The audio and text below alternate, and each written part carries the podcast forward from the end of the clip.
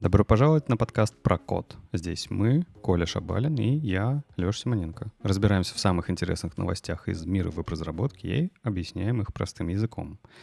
Подкаст про код. Ну, это буквально подкаст про код.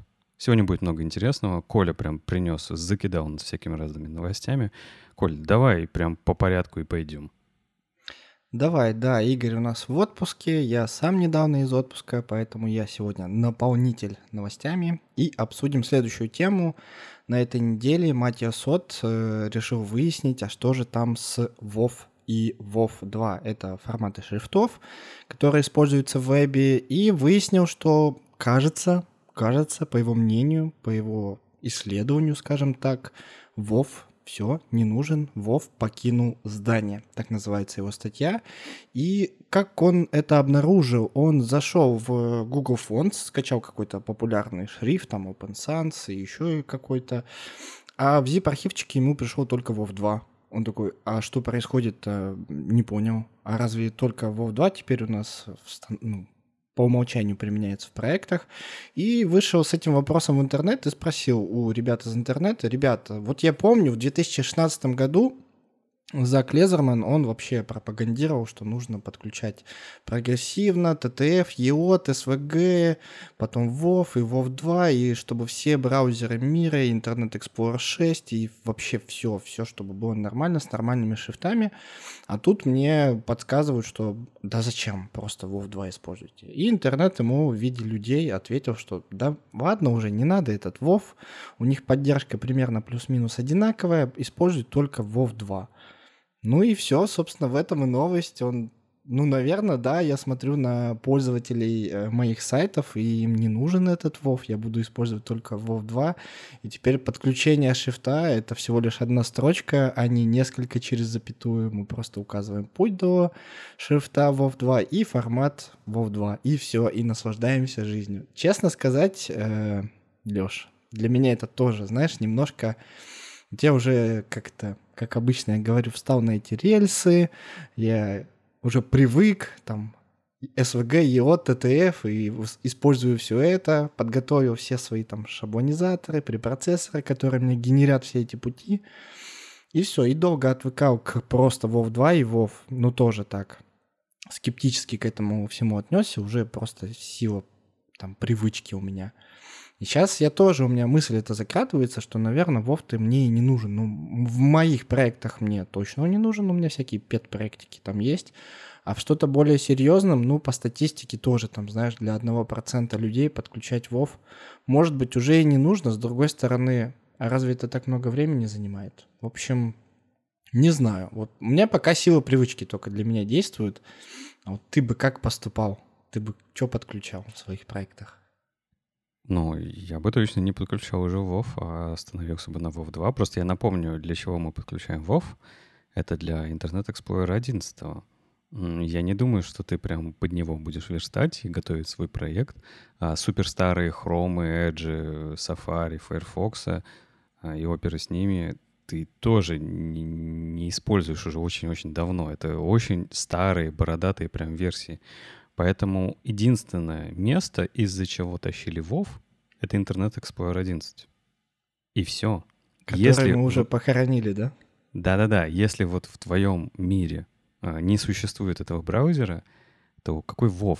Привычка это делать, конечно, хорошая, но ее нужно отрезать. Мы же смогли отрезать. А, просто я из тех, кто TTF его тоже использовал. И мы в какой-то момент же их отрезали, с такой, знаешь, это со спокойствием души.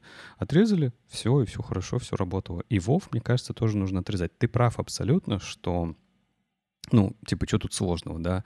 Ну, ты притащишь в код э, два файлика, ничего такого сложного. И в целом, да, ничего сложного, но это просто вещь, которая, ну, вот просто не нужна в твоем проекте. Она никогда не будет использоваться браузерами, ты сам ее никогда не будешь использовать, и ты ее тащишь только потому, что тебе лень разобраться в том, что сейчас поддерживается в современных браузерах.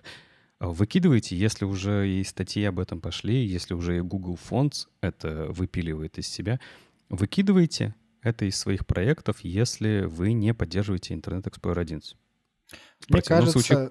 конечно, надо бы, да. Мне кажется, что Google Fonts динамически пытается все-таки это понять, нужно или не нужно конкретному пользователю. А то есть он генерит, и возможно. зайдя там с современного хрома, ему сгенерировался просто WoW 2 и все. А по поводу выкидывать из существующих проектов, ну, не знаю. То есть зачем мне дополнительную работу делать, если, ну, работает же, и, и пускай лежит уже там, тухнет. Не-не, в целом-то да, то есть, типа, не обязательно это надо бежать и все выпиливать.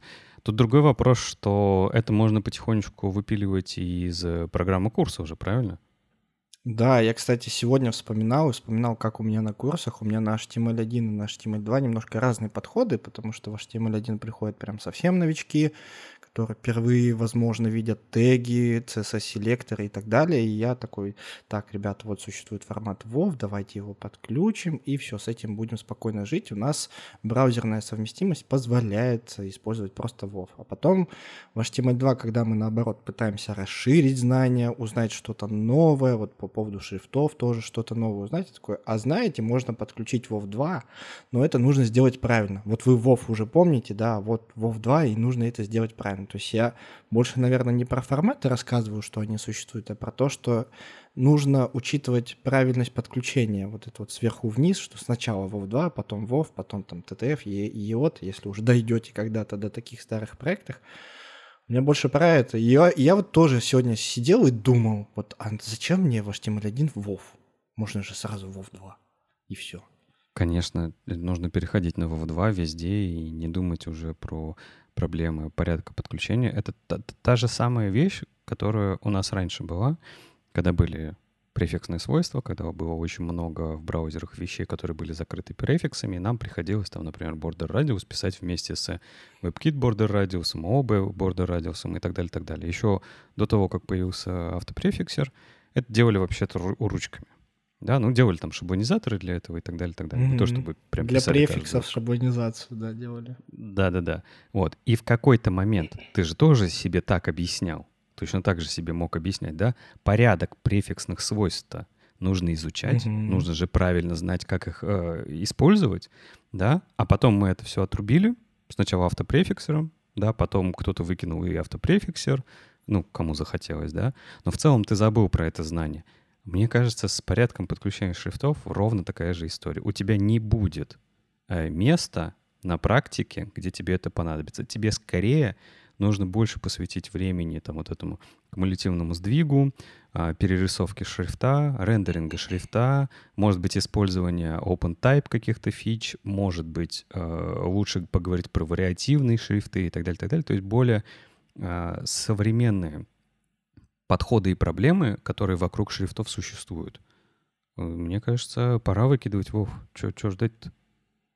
Ну, Blizzard тоже так решил, пора выкидывать Вов. Те, кто понял, тот понял. Я, ты мне напомнил по поводу префиксов.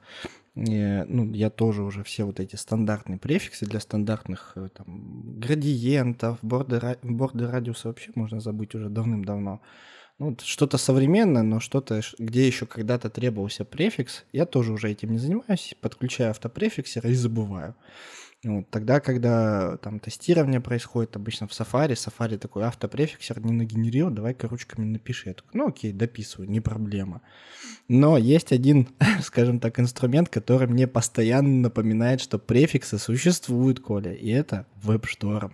Когда ты его только с нуля устанавливаешь и пишешь там, например, что там, линейный градиент. Ну, ты же сокращениями пользуешься, потом табаешь, у тебя раскрывается. Так uh-huh. WebStorm перехватывает это дело, и сразу тебе минус О, минус WebKit, минус там так далее, минус так далее. Я такой, господи, почему это по умолчанию функция еще работает?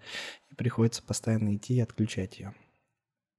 Угу. Ну, слушай, надо всегда отрезать старое. Тут э, просто нужно дождаться этого момента. А, сейчас, кажется, момент подходящий, поэтому если ваши проекты современные, а, ну просто посмотрите, как вы подгружаете шрифты и используйте просто современный способ. Вот и все. Ну да, если генерите всю вот эту CSS штуку, то тоже генератор можно поправить за ненадобностью, там, транспилить кучу кода в ненужные CSS свойства. Ну ладно, с этим, конечно же, у нас все очень интересно получилось. Какие-то свежие новости. Но приходит другой автор, Джейсон Григсби, и нам говорит, что мы неправильно используем lazy load, мы неправильно э, загружаем наши основные картинки, и под основными картинками он подразумевает либо хира изображение, это изображение, которое показывается на первом экране, они обычно такие смачные на весь экран, либо же изображение продуктов, потому что переходя на страницу продукта, либо в списке продуктов, ну, это важная часть, какого там цвета айфончик, ты обычно не читаешь, ты обычно смотришь, вот он там белый или Space Gray и так далее, и так далее. Именно по изображению ты это понимаешь. И в чем, собственно, проблема? Проблема в том, что у него была работа, он ее работал и столкнулся со следующей проблемой, что изображение у него загружалось на, по-моему, сейчас вот я потерял, на 14 секунде. И что он видел во время загрузки, в статье? Есть прям видеоряд, он записал, как показывается, он видит, что изображение логотипа загружается быстро, иконки показываются быстро, шрифты изменяются, то есть сначала показываются системные, потом показываются другие шрифты, ну, тот самый фонфейс, который мы только что, WoW 2, в общем, пришел. Э, и так далее, и так далее. То есть все потихонечку подгружается, подгружается, и как только наступает 60-й загружаемый ресурс, 60-й, то есть Напоминаю, у нас загружается HTML, потом там, возможно, CSS, в CSS загружаются наши шрифты, после CSS там еще какие-то файлы могут загружаться, ну, те же самые логотипы. И вот у, у них там на проекте что-то поднабралось этих ресурсов, и, и получилось так, что главное изображение продукта у них 60 и оно загрузилось только на 14 секунде.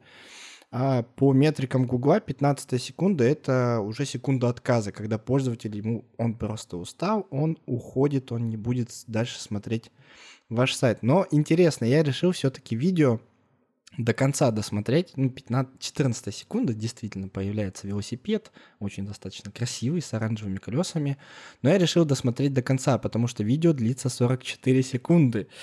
И там другие уже проблемы, они не относятся конкретно к этой статье, но там другая проблема, что появляется баннер, э, вы используете, мы, мы используем ваши куки, которая перекрывает пол сайта на, на мобилке, а потом появляется какая-то штука типа подпишитесь на нас, которая вообще перекрывает все изображение. То есть вы его просто не видите.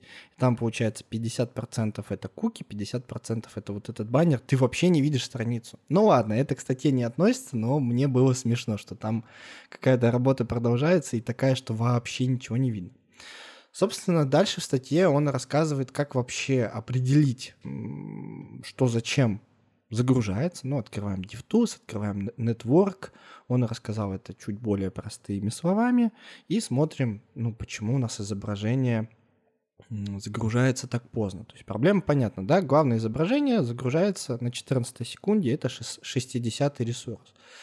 И после этого, после того, как он погрузился в DevTools, он обращает наше внимание на то, что, ребята, когда вы открываете в DevTools, вы смотрите вкладочку Elements, а Elements — это то, что произошло после CSS, это то, что произошло после JavaScript. JavaScript изменяет дом, и мы видим итоговый результат уже после JavaScript и видим, что, о, все красиво, все хорошо, я не понимаю, в чем проблема. Он же полез в исходный код. На Windows в любом браузере это Ctrl-U, английское U, и там вы можете увидеть исходный код, и в исходном коде там image, и в этом имидже нет ни размеров, то есть нету атрибутов width, height, там нету ни src, то есть там нет пути до изображения. Оно изначально пустое. Простой прозрачный квадратик, в котором alt. И все атрибуты указаны через э, дата-атрибуты. Дата src, дата width.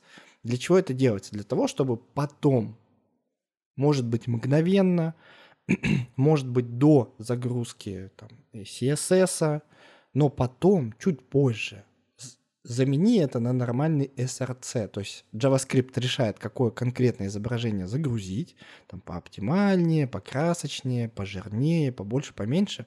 Ну, в общем, чтобы пользователь как можно быстрее получил изображение, JavaScript срабатывает, начинает запрашивать ресурс, подставляет SRC, подставляет width height, и у нас появляется изображение. Вот она проблема, что этот lazy loading, он написан на JavaScript. Автор же рекомендует и говорит, что используйте стандартный HTML атрибут loading и используйте значение lazy. Это и будет lazy loading. Тут браузер сам решит за нас, когда какое изображение загрузить раньше, а какое позже. Еще из интересного момента, конкретно на этом сайте, была такая штука, что появляется секундная а по-моему даже 2,5 секунды анимация проявления изображения. То есть у нас изображение мало того, что начинает загружаться спустя 14 секунд, так еще и оно проявляется спустя 2,5 секунды полностью. Ну, короче, какая-то дичь. Не знаю, что-то там нафигачили и в продакшн пустили. Э, в общем, заменяем на loading lazy, и чем это хорошо? Э, даже если мы добавляем на все вообще изображения на сайте, браузер все равно автоматически расставляет приоритеты. То есть если изображение вне вьюпорта, мы его не видим, он ему поставит э, приоритет low, то есть поменьше. Ну, когда-то там потом загрузить. А если highest, то есть мне нужен этот ресурс, приоритет высокий, он начнет это загружать быстрее. И в этом случае он разрулит все-таки эту ситуацию, но конкретно с главными изображениями, с хиро изображениями. Лучше этот атрибут вообще не добавлять. Это, конечно, ну, в лоб понятная схема, что ну, главное изображение пускай загружается раньше. Но он рассмотрел еще два интересных момента, которые мне понравились. Это то, что изображения могут быть в шапке, например, в меню. То есть у нас есть многоуровневое меню, и в одном из многоуровневого меню есть, например, ну, я не знаю, этого в статье не было, ну, например, флаги. То есть выберите страну, там, Германия, Австрия, Россия и так далее. Ну, то есть смените язык. Это тоже изображение, они тоже загрузятся. Но как-то статистика использования сайта показывает, что до, до них никто не доходит. Они нужны раз в год кому-то кто там переехал в другую страну, но э, по, по айпишнику вычисляется как в Германии, но он все-таки хочет читать по-английски, ну, например, да, то есть он пойдет и сменит этот язык. Это не нужно, то есть это изображения, хоть они и в шапке, их тоже можно отложить.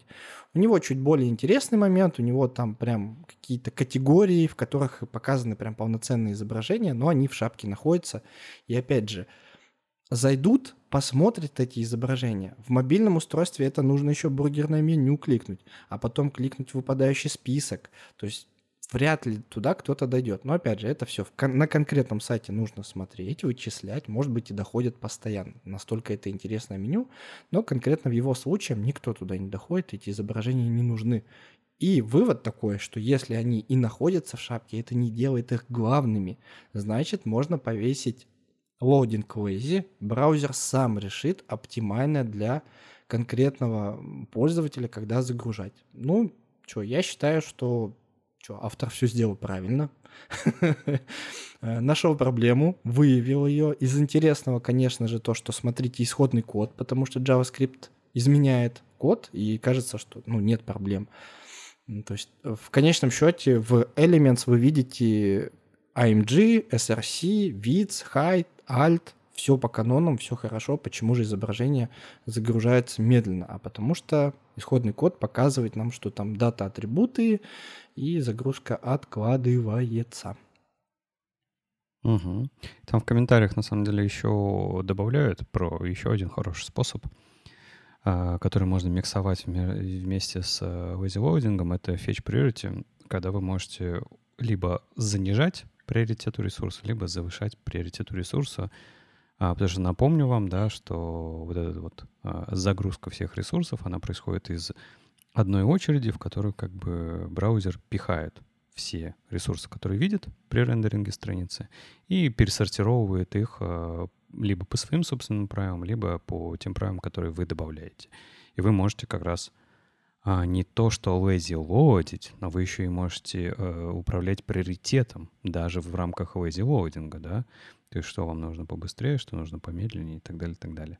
Поэтому, ну, да. А я, на самом деле, когда ты рассказывал вначале, я думал, он, ты рассказываешь про случай с lazy loading ом. А оказывается, ты рассказывал про случай с дата-атрибутами. Это вот эта вот старая поделка. Mm-hmm. Mm-hmm. Способ, как э, увести в ленивую загрузку изображения. Конечно, она содержала очень много э, как-то нюансов, да, очень много вещей, которые не так уж хорошо работают. Вот, а вот этот способ, он, конечно, хороший. И вообще про хироизображение нужно тоже помнить, что хироизображение — это не контентная вещь, да, это не вещь, которую вам нужно за загрузить во что бы то ни стало. Наоборот, она красивая, конечно, но ее лучше загружать в последнюю очередь, потому что она же сути-то никакой не добавляет. Ну, это там все зависит, да, от ситуации, что бывает в Hero и видео, которое, да и ладно, ну не будет видео, чуть-чуть попозже оно там загрузится, да и черт с ним. Бывает важные видео, там, я не знаю, которые прям смачно... И, может, это, знаешь, там лендинг, и вот Да этой нет, ну так, тогда у тебя это кусок контента, да, то есть это контентная часть, значимая часть сайта, не оформительская часть сайта. А, и тебе ее нужно, конечно, по-другому вставлять-то по-хорошему. Правильно же? А тут еще классный момент, но его как-то по нему что-то про- как-то прошлись по нему так вскользь, что в Hero-то может быть и слайдер, и что первое изображение его действительно нужно загрузить как можно быстрее, а, вто- а со вторым всегда непонятно. Потому что бывает э, автоскролл, когда у тебя слайды меняются, там секунду он держится, этот слайд, и меняется на следующий слайд. Вот второе изображение, оно должно побыстрее появиться тоже, а третье, четвертое, пятое, оно уже, ну так, если попозже придет, ничего страшного, потому что сразу там сидеть и скроллить никто не будет. И вот с этими, на самом деле, lazy лоудингами через дата-атрибуты с помощью JavaScript, там тоже, получается, нужно написать JavaScript, добавить его обязательно в head, чтобы он сразу начал работать, да, то есть это дополнительный ресурс, ну, либо в скрипте, конечно, можно в head е написать, но тоже такое себе. А проблема еще была... Вот я не помню, с этим ли у меня конкретно была ситуация, но я помню, очень любил добавлять в оффлайн статьи всякие, чтобы потом с э, мобилки их читать. Ну, чтобы не ждать там 3G, 2G, там метро, не метро, просто хочу почитать. Я их сохранял. Я заходил на некоторые страницы, а у меня изображений нет. Чего их Ну, нет? нормально. Я такой, что происходит? Ну, Почему? Может быть, это было с lazy loading ом. Что-то я там ковырял, ковырял, но уже не помню. В общем, Ну что хорошо, подытожим, да, наверное? давай. Lazy loading используйте нативный для главных изображений и hero изображений. Ну, про hero Леша уточнение сделал, что если это декоративка какая-то, да и черт с ней. А, Но если это контентное изображение, то добавляйте, не добавляйте, точнее, loading lazy. Ну, кстати, вот и про слайдер, то, что ты сказал, если там слайдер, надо бы загрузить первое. Не по умолчанию, надо опять же понять, если у вас там просто декоративная фигня в слайдере крутится, что в принципе странно, да, но, допустим, вы это сделали, а, вам не нужно это загружать в первую очередь. То есть вот тут в первую очередь нужно понимать, что это такое. Если это контентная часть, неважно во что она оформлена, в огромное изображение, в слайдер, в маленькую картиночку, пиктограмму, просто текст, оно должно как можно быстрее быть показано пользователю. Доступно, видимо и так далее, так далее, так далее. Вот. Если это декор, то его по возможности нужно выводить как бы в, в какой-то следующий поток да, Мгм. до загрузки всего, по возможности. Ну, fetch priority указывайте, да, что это изображение неважное, fetch priority low, и браузер сам с этим делом справи- справится. На самом деле браузер очень умный, у него эвристики, он подстраивается под каждого пользователя с его интернетом. У него может быть 2G, может быть 3G, может быть 5G. Он сам все разрулит, вы ему только подсказываете. Вот это изображение важно, а это не важно. Ну, загрузится попозже, да и черт с ним. Вот, э, так что доверяйте вашему браузеру, используйте атрибуты, знайте о них. Ну, а мы пойдем с вами дальше, потому что хочется проговорить по- про типы. И жалко Игоря нет, он все время TypeScript, TypeScript, TypeScript, TypeScript, TypeScript, TypeScript. Вышел А вы успели, а вы успели с Игорем обсудить э, это самое, как TypeScript похоронили? Нет. Такую тему пропустили. Надо, короче, когда Игорь вернется, обязательно ее воскресить и обсудить. Нет, это мы не обсуждали. Ну, у нас постоянно, знаешь, такие с ним те- темы получается, что CSS как потихонечку, так э, медленно, но уверенно превращается в язык программирования. И в CSS есть типы. Мы можем указать кастомному свойству, какой тип он ожидает. И для чего это делается? Ну, я, наверное, быстро пробегусь по всему этому делу. для чего это делается? Для того, когда у вас есть динамика, когда у вас есть анимации, когда вы, возможно, с помощью JavaScript управляете этими анимациями, там, при наведении, ну, хотя зачем тут JS, э, ну, в общем, при каком-то событии что-то там поанимируем, например. То есть, когда у нас все живет, получается, и вы уже с этим сталкивались, если вы делали сложную анимацию с помощью кастомных свойств, бывает так, что анимация не работает. Почему? А потому что в кастомном свойстве, ну, грубо говоря, по умолчанию тип any, то есть непонятно какой. Вот вы ему говорите перемести блок от нуля, например, да, до 100 пикселей. Он такой, я не знаю, что такое 100 пикселей, я жду проценты вообще-то. И не может поанимировать. С цветом все еще сложнее, там от хекса до какого-нибудь RGBA, то есть в альфа-канал вести. Он такой, да я что-то ну, не очень понимаю, давай-ка ты это, разберись уже, что ты там хочешь поанимировать, как, какой тип ты хочешь поанимировать. И, собственно, кастомным свойствам мы через э, CSS-свойства, через add media правило, собачка property, можем указать, какой тип он имеет. Как это примерно выглядит, так на слух попробуйте осязать. Э, мы пишем собачка property, дальше имя, кастомного свойства, то есть дефис-дефис, ну и название, которое мы там придумали. Дальше мы пишем синтаксис, то есть именно тип. Ну, допустим, там цвет, длина, процент, номер, целое число, цвет, строка, время, размер, соотношение, частота, разрешение, ну и так далее, и так далее, и так далее. В общем, всевозможные типы есть, и вы о них знаете. Вот пиксели это что? Это ну, размер, да?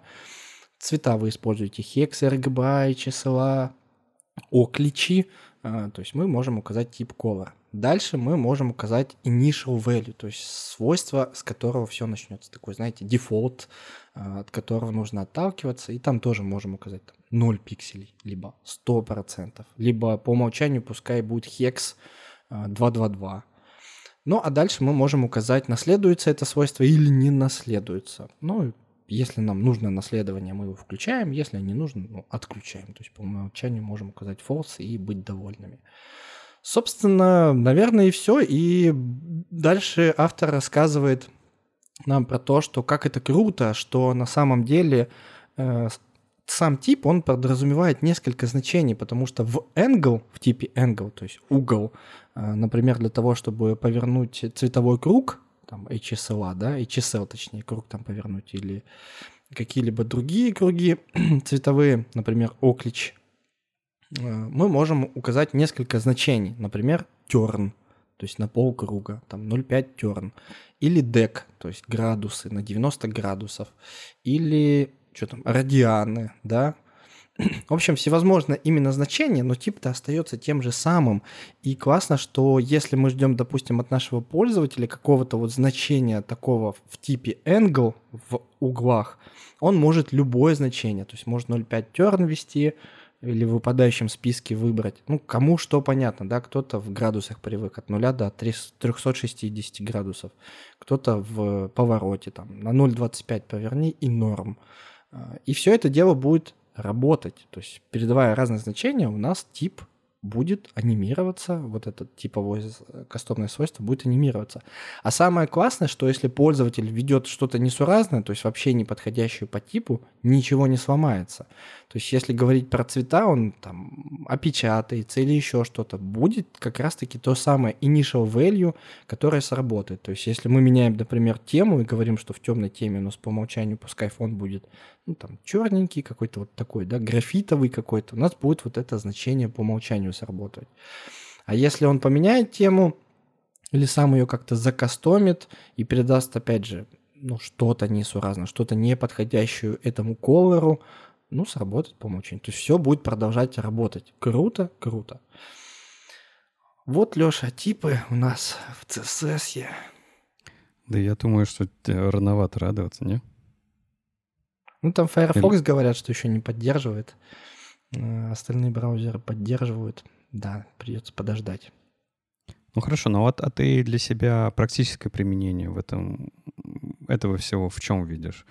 Uh, у меня просто есть ощущение, что это больше для, построения, для построения каких-то систем, uh, больших, сложных, которыми пользуются постоянно, чем для какого-то такого, не знаю, Ну, можно сказать, что это для удобства кому-то может быть, но в практической этой жизни это же не очень нужно. А в практической жизни ты все равно с этим столкнешься. Но опять же, от задач. То есть, если у тебя будет такая задача, что тебе динамически, ну там с помощью каких-то рычажков в системе, и ты будешь кастомное свойство ну, то есть есть кастомное свойство, есть JavaScript, с помощью кастом... JavaScript кастомное свойство меняется, и есть какая-то вот анимация. Вот чтобы эта анимация заработала нормально, в большинстве случаев через кастомное свойство, тебе придется с э, типами познакомиться, с вот этим, это собачка property. Ты будешь вынужден с этим познакомиться. Поэтому тут, наверное, правило само собой выводится, если у вас вы используете Э, кастомные свойства, если вы их изменяете дальше с помощью JavaScript, либо CSS, ну, то есть если вы позволяете пользователю как-то это дело поменять, и если вы это анимируете, там градиент какой-нибудь или еще что-то, вы вынуждены познакомиться с типами, потому что у вас просто анимация не произойдет. И вы будете сами разбираться, что, а что, почему? Почему от нуля до 100% не делается? а потому что, наверное, тип не определился браузером, что такое ноль. Он подумал, что это number, а вы говорите, это проценты. Ну, не определил, не смог он. Вот вы такие. А, хорошо, подскажу. Вот теперь от нуля до ста давай мне там что-то крась, что-то поворачивай, что-то изменяй. Ну, для таких задач, Леш, по умолчанию оно само придет. А угу. так в повседневке, конечно, нет. Нет.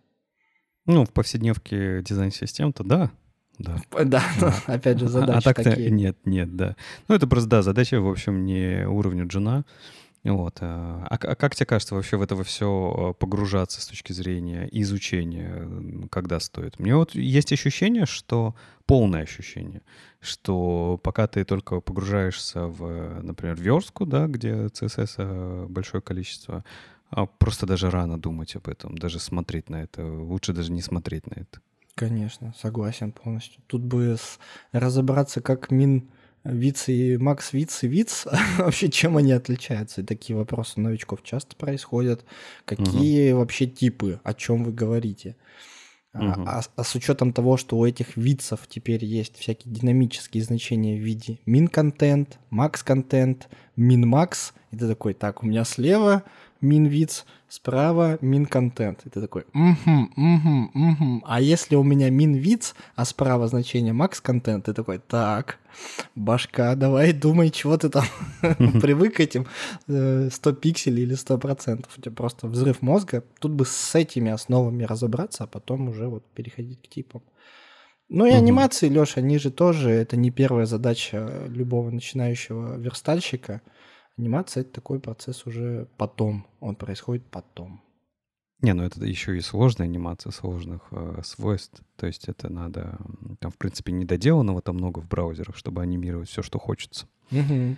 Вот. Э, а делать такие чисто переходы там из одного цвета в другой цвет или там типа э, увеличение чего-то, ну это же базовая анимация. Что тут, тут типа не нужно для этого. Э, я имею в виду понимание, как это все работает и так далее, и так далее. Ты просто два значения даешь, свойства правильные выбираешь, и у тебя все отанимировалось. Да там даже анимации не надо, просто транзишн сделал. Ну, транзишн, да, например. И все, нормально, работает. Ну да, для каких-то базовых частей, конечно. В общем, для начинающих точно нет, ребят, не забивайте себе голову. Потом оно придет само к вам. Вот вы сразу поймете, анимация не работает. Что-то там Коля рассказывал. Что-то там было. Ладно, а ты, я смотрю, и JavaScript немного принес. Да, хочется разбавлять выпуски, а то я про CSS могу говорить вечно, он такой постоянно развивается, ну и, конечно же, JavaScript тоже развивается, есть пару тем, которые хочется обсудить, и я а знаю... знаешь почему? Угу. Знаешь, прости, что перебью, знаешь, почему про CSS хочется говорить вечно? Почему? Потому что он вечно зеленый. Ой, ой, как хорошо. Ладно, ладно, давай про JS.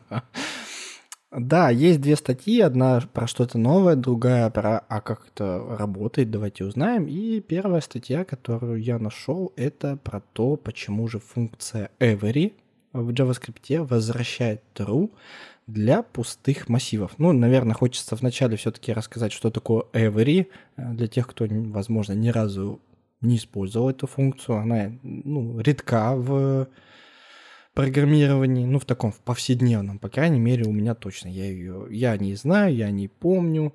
Они еще идут всегда парой, every и some, и ты все время вспоминаешь, что ж там, чем же они отличаются. Так вот, функция every мы это... ее только методом обычно называем, потому что ты же ее не можешь отдельно использовать как функцию, да, это просто метод. Ну и ладно, ладно, тебе простительно.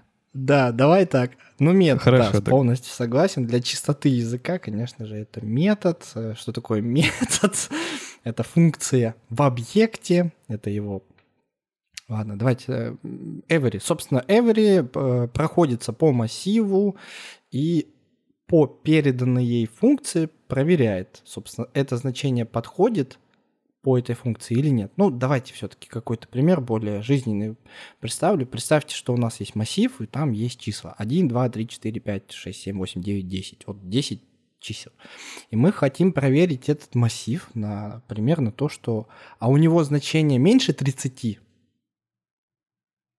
Вот каждое значение, оно меньше 30. И every вернет true если все значения, все до единого значения, они будут меньше 30. Ну, собственно, мы для этого пишем отдельно функцию, которая проверяет, вот переданное число, оно меньше 30 или нет. Оно возвращает true, если меньше. Вот проходится по массиву, то есть 1 меньше 30, меньше, true.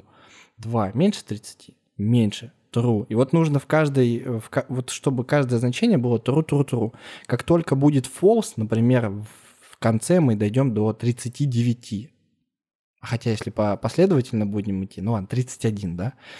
31 у нас число даже 30, да, оно же не меньше 30, оно равно 30. В общем, доходим мы до 31, оно меньше 30, больше, значит false. И как только происходит false, функция every сразу возвращает нам false. То есть тут нет, этот массив, он не состоит из значений меньше 30. Какие-то меньше, но вот одно нам все подпортило, и поэтому я возвращаю тебе false. Таким образом, собственно, работает every. И в статье автора дальше приводит примеры массивов, например, там для единички, если просто в массиве единичка. Я запускаю функцию every, и как раз таки наша функция, которая проверяет, она проверяет, а число ли это. То есть это number или нет. И для единички, да, это number every возвращает true. А дальше мы передаем строку. То есть кавычки и единичка. Это уже строка в JavaScript, это не number. Нам every возвращает уже false, ну потому что это не число, это строка. Дальше приводятся другие примеры, и в самом конце тот самый жизненный важный пример – это пустой массив. То есть просто пустой массив, every, а здесь все числа.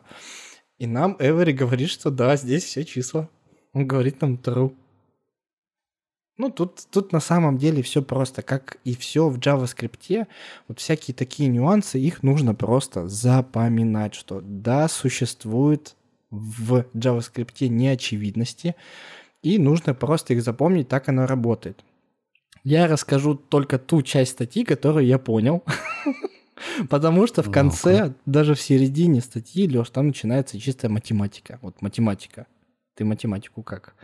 Знаешь? Ну, никак. Квантификаторы какие-то там пошли э, и так далее, и так далее, и так далее. В общем, что сделал автор? Автор пошел в спецификацию и посмотрел из конкретно чего состоит every, то есть как он конкретно работает. И в самом конце функции, описывающую every, там написано return true. И знаете, как это звучит? Это звучит следующим образом, что если в массиве нет элементов, то нет возможности выполнить функцию обратного вызова. То есть ту функцию, которую мы передаем, то есть проверить, на число это или не число, она не может выполниться. И, следовательно, нет возможности вернуть false, потому что в самом конце у нас написано return true. Это ну, в движке так описано, так работает Every, он испокон веков так и работал и будет работать, нам просто нужно об этом знать. То есть callback наш Леш просто не запустился, потому что нечего проверять. А значит, true. Значит, у нас числа в пустом массиве. числа. Да не, ну это же ты неправильно, неправильно это интерпретируешь, что просто, скорее всего, в языке неправильно описано как нужно выходить в эм, ситуациях, в которых как бы просто функция mm-hmm. не должна работать. Mm-hmm. Вот, э, например, если ты callback не передаешь в Every, он же ругнется тебе Вот э, я хотел да, обратить внимание, да-да-да, что тут они сделали э, э, проверку, а на пустой массив не сделали. Вот, но тут почему так? было сделано, потому что это важно, чтобы соблюсти какую-то логическую вообще согласованность этого всего. Ты же не можешь убеждаться перед тем, как закинуть в Эвери, а, существуют ли у тебя в массиве элементы. Это же массив, пустой массив — это тоже массив. Угу. Вот, то есть здесь все честно. Ты как бы можешь применять у пустого массива этот метод, угу. но он не может работать. Потому что, как ты говоришь, да, ему не к чему применить эту функцию, поэтому callback, да, поэтому он возвращает тебе true. С, э, при этом сам вернет тебе false. Ну, просто из-за специфики этих двух э, методов. Вот и все. Это одна из тех вещей, которые супер неинтуитивные, да. но которые как бы э, есть в языке, и это ты правильно говоришь, это нужно просто запомнить, понять, что вот так это работает, вот и все. И ребята, которые э, ну, довольно давно на JavaScript пишут, просто знают все места, которые, ну, в которых ты можешь получить неожиданное поведение от JavaScript. Да, ну, собственно, автор в конце, после вот этих математических изъяснений, доказательства, почему это именно так работает. Он приводит примеры, как это сделано на питоне и расте. Ну, а для нас, для JavaScript, он говорит, что ну просто продвиг... про... перед every, если у вас такая ситуация, возможно, что массив будет пустым, например, вы там пофильтровали какие-то значения, э, проверяйте на длину. То есть вы проверяете сначала на длину, и если длина больше нуля, то есть что-то все-таки есть, что можно проверить с помощью Every, уже делайте Every, так вы себя обезопасите. Ну, например. А еще можно читать э, совершенно ужасную спецификацию и узнавать о том, как э, эти вещи должны себя вести из нее, потому что, например, то, что Every должен возвращать true, если не к чему применить э, callback-функцию, э, это записано просто в самой спецификации языка. То есть, типа, так решили. Да, я помню эти PDF на 10 миллионов тысяч страниц, которые компьютер, а уж телефон тем более, не может открыть. Э, и если в HTML-спецификации там хоть мультипейдж есть, то в ECMAScript там все одним полотном. Я просто умираю постоянно. Зачем? Почему вы меня мучите? Ну, там, да, там совсем другого уровня спецификации, чем HTML и CSS. А, то есть HTML и CSS — это больше, конечно, для разработчика, там больше для инженеров браузеров. А, ну, что делать? Так, для разных она людей. Такой. Да, такой в путь. Ну, что там еще? А, ну, прости. Я хотел сказать, что CSS-то прям, прям вот, вот эта вечная зеленость, о которой ты упомянул, он прям прекрасен стал. Потому что все спецификации теперь не в одной и той же там спецификации 2.1, а то, что теперь каждый компонент выделяемый, и ты можешь только там, только про анимацию хочу прочитать, только про транзишн хочу прочитать. А здесь ты там хочу только прочитать про, а какие методы у массивов существуют в ECMAScript. И такой, ну все, я пошел. Отсюда. Так, ну-ка, и какие, Коля, методы у массивов существуют? А вот у нас в спецификации, в той самой, появился новый метод group by, который появится э, в Chrome 117, если я ничего не путаю. А у нас прямо сейчас 117 Chrome, да? Не помню так, наверное. По-моему, в 117 Chrome... Они же, знаешь, уск- ускорять тут собирается выпуск релизов. Опять? Еще быстрее. Еще быстрее. То да, есть... если что. Поэтому я, я не успеваю, какая там версия хрома. Ну, наверняка уже нужная. Мы, мы создали, мы добавили один метод. Все, новость. Chrome 118. мы добавили метод. Понятно. Ну, видимо, что, набрали кучу специалистов, которые готовы выполнять кучу планов. Так вот, у нас э, появился новый метод group by. Из его названия в целом уже все понятно. Это группировка. Опять же, у нас есть массивы, у нас есть объекты. И, кстати, с этим большой был вопрос. Это метод чего? Массива или объекта? Ну, давайте обсудим, что к нам пришло В JavaScript, собственно, статья так и называется. Э, JavaScript получает методы группировки массивов. Ее написал Фил Нэш. И он говорит, что, ну, раньше у нас был Ладеш. Мы с Игорем обсуждали уже, что есть целый репозиторий, который называется «А давайте-ка делать это без Ладеша, а нативным JavaScript, потому что зачем нам целую библиотеку э, скачивать, когда можно те методы, которые мы используем в проекте, просто написать на JavaScript. Собственно, он упоминает Saladesh, group by у него есть такой метод.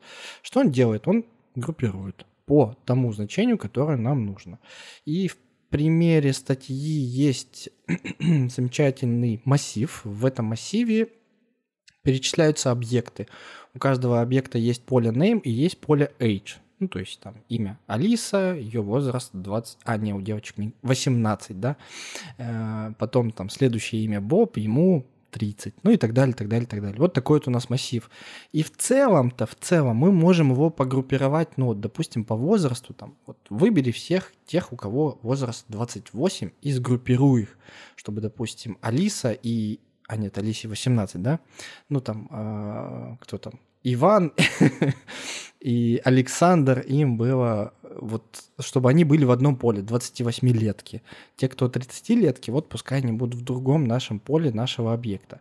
И дан простой пример на JavaScript, как мы это можем сделать прямо сейчас. Я его диктовать не буду, но могу сказать, что здесь раз, два, три, четыре, пять, шесть, семь строк, которые нужно написать, чтобы, собственно, по полю age в нашем массиве нашего объекта по Э, группировать. Конечном счете получается следующее. У нас появляется просто объект. У этого объекта э, свойство это как раз-таки возраст, там, 28.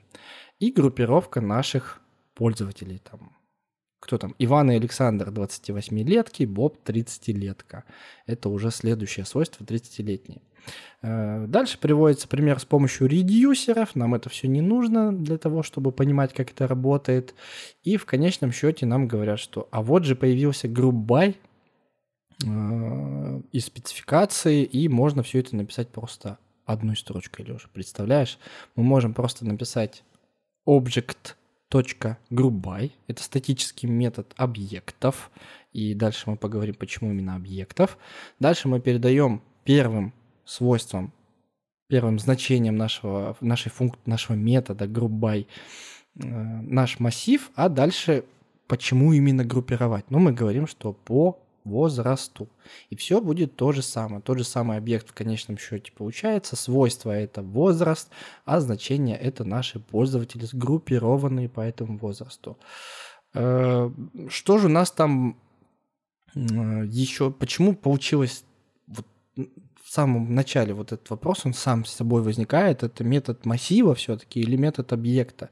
Ну и как было у нас с другими методами, например, с флаттеном, э, получилось так, что этот метод GroupBy, он уже в вебе используется, и прототипировать наш массив array prototype.groupby мы, к сожалению, не можем, потому что веб может немножечко сломаться, потому что уже слишком часто это дело используется, поэтому сделали это статическим методом объекта object.groupby только ради обратной совместимости, но веб так и работает, он должен работать. Я тут, кстати, недавно, по-моему, с Женей э, Шкляром заходил на сайт, тот самый Space Jam 90 какого-то года, и он до сих пор работает. Вот это тот самый показатель, что Chrome 117 отлично себе показывает сайт 90 какого-то года. Вот, и там все прекрасно работает. Но оно выглядит, конечно, соответствующе, но мы это все дело оставим за скобками. Вот, наверное, угу. и все. А я только хочу добавить, что э, если что, грубая он еще в спецификации не вышел. Это Stage 3 у пропосов TC39. Вот, он, это, скорее всего, э, вещь, которая появится уже в следующей спецификации, то есть ES24. Учитывая, что она на третьем уровне, то это как раз там все готово для того, чтобы забирать ее в язык. Да, конечно же, для того, чтобы дальше идти, уже должна быть реализация в браузерах, поэтому браузеры начинают подтягиваться, подтягивать спецификации. И грубая, вот мы говорим о том, что она появилась в хроме. Вот, но в целом в языке появится чуть позже. А вообще прек- прекрасный абсолютно API, то есть э, вот те вещи, которые мы с группировкой раньше делали разными способами, про которые Коля в том числе рассказал, а, оно, конечно, максимально упрощается, и ты прям просто забываешь об этом. Ну, те, кто использовал какой-нибудь Lodash и никогда сам это не писал, э, разумеется, им все равно, да, там, типа, заменили одну библиотеку на, по сути, встроенную имплементацию в браузер. Ну и ладно. А те, кто писал, наверное, порадуются. Да, конечно, порадуются. Там, опять же, 7 строк или сколько я сказал JavaScript. Но в целом обычно такие функции, которые э, часто используются в проекте, они обычно выносятся там в какой-нибудь utils.js угу. и потом импортируются и переиспользуются, переиспользуются, переиспользуются. А сейчас за нас это сделать все движок. И здесь, кстати, говорят, что поскольку эти методы находятся уже в Chrome, значит, они находятся в V8. А V8 у нас где есть? В Node.js. Значит, и в Node.js скоро появится, видимо, при следующем обновлении этого самого V8. Круто. Ну, там, там, да, не сразу так. Э, там не то, чтобы они на Bleeding Edge сидят, э, я имею в виду в ноде. Но mm-hmm. да, гру, грубай, конечно же, так как это э, конструкция языка, спецификации будущей, да, она, конечно же, в Node.js будет реализована. И в других, на самом деле, э, движках, которые реализуют JavaScript спецификацию. Да, вообще за, за это. Мы каждый день, э, как ты знаешь, все время каждый месяц, и мы там говорим, вот заживем, вот заживем, и постоянно новые методы, и мы все время, вот заживем, вот заживем. Да, да не надо вот заживем, жить надо сейчас. Прямо ну, ладно, это уже... Без, да, без да, грибая живите. Да не-не-не, мы, слушайте, мы всегда все эти вещи писали а, без проблем, просто упрощается синтаксис, внедряются нативные вещи, ну и прекрасно, значит, больше времени будет написать а, какие-то другие вещи. Так что кайф. Мне больше нравится читабельность кода, потому что, ну, вот эти обширные всякие функции, вот через for each они перебирают э, изначальный массив, чтобы как раз-таки по сгруппировать объект наш, точнее массив наш. Э, ты каждую строчку должен прочитать, прям а, понять ее так. people.forEach person. Окей, все, тут все понятно. Дальше. age person.age. Ага, это то-то, это все-то. Дальше if. Если у people нету age, то сделай там пятое, десятое. Ты такой, ага, у пользователя Алиса все-таки решила не указывать свой возраст. Потом, ага, так, если есть age, значит push person. Все, я все понял. Ну, то есть ты тратишь на это время, э, а тут одна строчка. То есть, да, ты также построчно читаешь, но тут одна строчка. И у тебя object group by. Ага, сейчас я группирую. Что я там группирую? Людей, ну, то есть массив people. Почему я группирую, группирую person.age? Ну, все то же самое, но только не надо было читать 6 строк ты за одну строчку справился, и ты такой, ну все, я дальше пошел знакомиться со следующим кодом, чтобы там всю, всю логику его познать. Коль, чтобы чтоб ты понимал, если что, э, когда мы сами писали такие вещи, а не то чтобы это всегда выглядело и, мы использовали какой-то супер а, некрасивый API. На самом деле, примерно к таким вещам всегда и приходили, просто у тебя код написанный тобою. Угу. Понимаешь? То есть плюс-минус это все то же самое, особенно если ты часто группируешь. Ты же можешь то же самое написать. Принимаешь callback на входе, по которому ты определяешь, по какому параметру ты, а, точнее, какое значение ты должен сравнивать при переборе каждого элемента в твоем объекте, из которого ты уже и решаешь, как ты группируешь. То есть здесь все то же самое, просто это забрали в браузер, ну и прекрасно. Потрясающе. Почему? Всегда так, так бы делали. Все, я считаю, что на этом хватит. Это mm-hmm. был подкаст про код. Встретимся через неделю. К нам уже, я думаю, придет Игорь, и у вас тут уже будет и еще больше э, CSS с HTML, еще больше JS, и постоянные какие-то споры о том, как же правильно учить э, джунов и как же правильно им дальше развиваться и понимать, что происходит с рынком технологий. Пока. Пока.